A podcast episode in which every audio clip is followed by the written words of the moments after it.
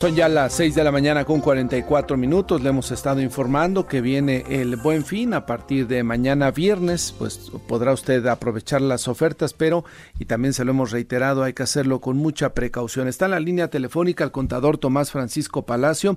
Él es integrante de la Comisión Técnica de Finanzas del Colegio de Contadores Públicos. ¿Cómo está, contador? Muy buenos días. Muy buenos días, Martín. Muy buenos días para ti y para todo tu auditorio. Y hay que decirle al auditorio que sea cuidadoso con las compras, sobre todo porque pues al rato la cartera puede sufrir si no se toma en consideración bien y se hace un una planeación de las compras, contador. Es correcto, es correcto lo que tú estás diciendo y para eso pues nosotros estamos proponiendo algunos consejos que debemos de seguir. El primero sería planear tus compras, ¿no?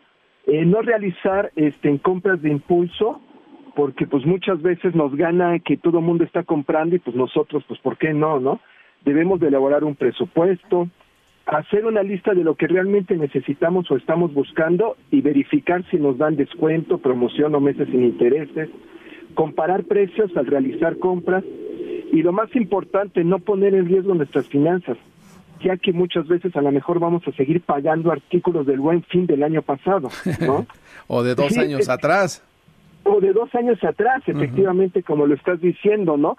Entonces sí debemos de cuidar esa parte de las finanzas y por qué no decirlo, ver la página de internet de internet de quiénes tienen los precios para el buen fin en el buenfin.profeco.gov.mx donde salen los principales rubros que se venden dentro del buen fin, como son artículos electrónicos, línea blanca, ropa y electrodomésticos, y ahí nos dan una guía de los precios, y con eso nos podemos estar guiando acerca de lo que nosotros este, podemos necesitar y no caer, como lo decíamos hace un rato, en compras en impulso.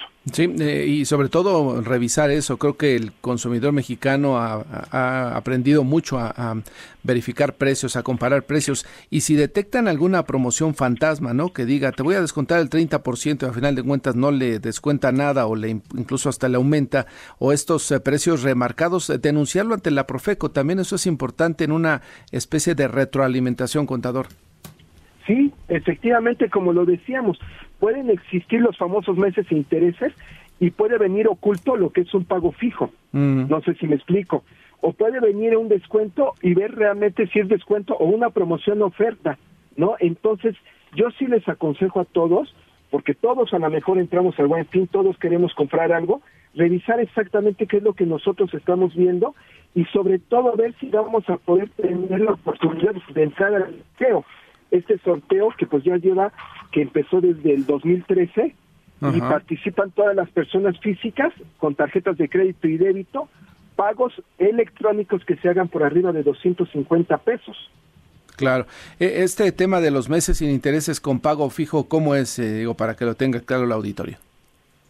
Ok, lo que son meses sin intereses, como su nombre lo indica, yo hago una compra, vamos a suponer que compro algo a 1.200 pesos para hacer rápida la operación y a 12 meses pues serían 100 pesos, ¿no? Pero cuando son pagos fijos es que el, el cliente o el negocio me está vendiendo un pago fijo de un producto o servicio más un interés. O se me van a decir, vas a pagar los 100 pesos más un interés, vamos a suponer que fuera el 10% voy a pagar 110, entonces no son meses e intereses, es un pago fijo más un interés. Entonces, pues ahí nosotros estamos perdiendo, ¿no? Claro, claro, ya no es la promoción de meses sin intereses. Eso es justamente de lo que hay que tener cuidado. Eso también se podría reportar como una falsa promoción ante la Profeco, contador. Sí, porque muchas veces anuncian que va a ser un mes sin interés, y cuál es cuando te llega tu estado de cuenta o cuando ya realmente estás firmando, es un pago fijo. ¿Sí me explico? Entonces, pues sí debemos de tener mucho cuidado con eso. Ahora, la recomendación también sería comprar en establecimientos formales, en páginas de Internet que no sean apócrifas o que no le vayan a, sorprender con el robo de identidad, porque esto puede ser un dolor de cabeza, ¿no? El que de repente clonen su tarjeta o le hagan cargos no eh, reconocidos, pues puede llevar a que la gente se endeude en exceso y, bueno, la responsabilidad es de todos, tanto de los comercios como de uno al momento de hacer la compra. Es, es correcto, y para eso damos unas recomendaciones como debemos de verificar la famosa URL, usar nuestra propia conexión a Internet, no conectarnos a sitios públicos, cambiar o procurar cambiar nuestra contraseña, activar las notificaciones del banco, porque eso nos avisa si alguien nos está robando los datos. Y algo bien importante que ahorita se está utilizando, utiliza el CBD dinámico en cada una de las compras. Claro, esa es otra de otra parte. Y también los bancos dan la posibilidad de, de, activar tarjetas electrónicas que uno puede solamente usar para las compras digitales, ¿no? Creo que ese es uno de los puntos que puede uno como usuario solicitarle al banco. Exactamente. Entonces, si yo activo todas estas este, eh, técnicas, yo no voy a tener ninguna pérdida de nada. Entonces voy a hacer mi compra segura, activar mi código de seguridad, eh, la tarjeta electrónica cambia cada 30 segundos, cada 3 minutos, yo voy a estar tranquilo y si activo las, este, cosas, las notificaciones que me va a hacer el banco, pues más que nada voy a hacer ahora sí realmente un buen fin para mí. Correcto. Pues gracias, contador, por ayudarle al auditorio a tomar experiencias y precauciones, sobre todo para este buen fin.